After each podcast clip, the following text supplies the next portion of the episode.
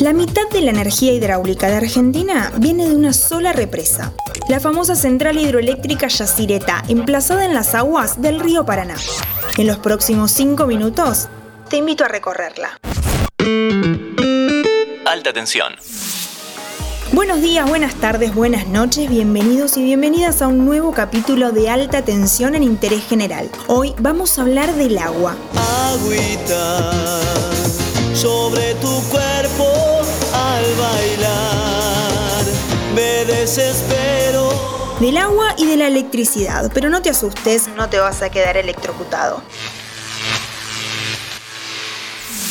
Antes de empezar, te cuento que este episodio viene de la mano de Alpes Energy, comercializadores de gas natural y energía eléctrica para industrias, comercios y estaciones de GNC.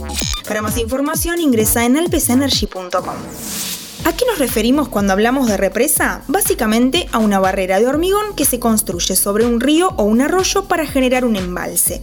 Por fuerza de gravedad, toda esa agua contenida es la que va a generar electricidad. En el caso de Yacireta, dos países llevaron adelante su construcción, Argentina y Paraguay.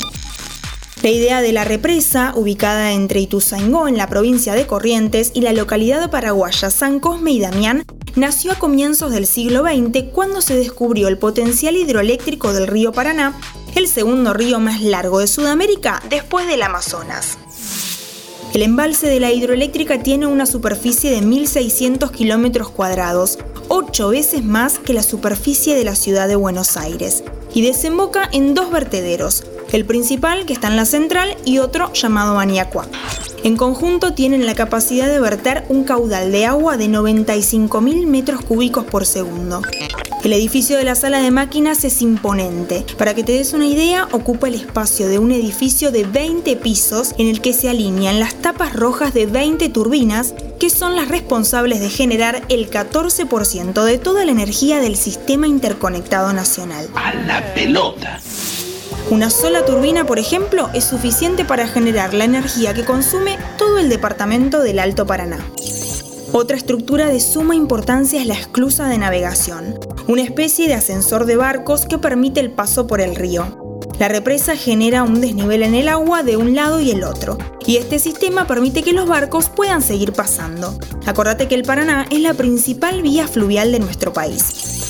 En resumen, tanto la operación de la esclusa y de las turbinas, así como el monitoreo general de la hidroeléctrica, se realiza desde una sala de control monitoreada a las 24 horas por ingenieros paraguayos y argentinos. Paremos acá porque quiero recordarte que este capítulo es auspiciado por Alpes Energy, suministro de gas natural y energía eléctrica competitiva y confiable. Conocelos en alpesenergy.com. Yacireta es impresionante, pero no está exenta de problemas y complejidades. En 2021, por ejemplo, se vio afectada por la bajante histórica del río Paraná, ocasionada en gran medida por la terrible sequía en Brasil.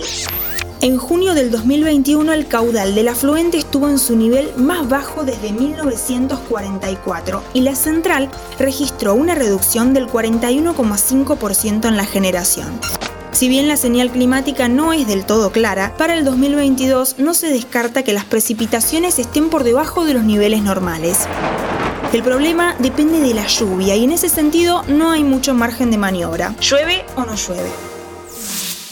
La energía hidráulica es por lejos la fuente de energía renovable más importante del mundo.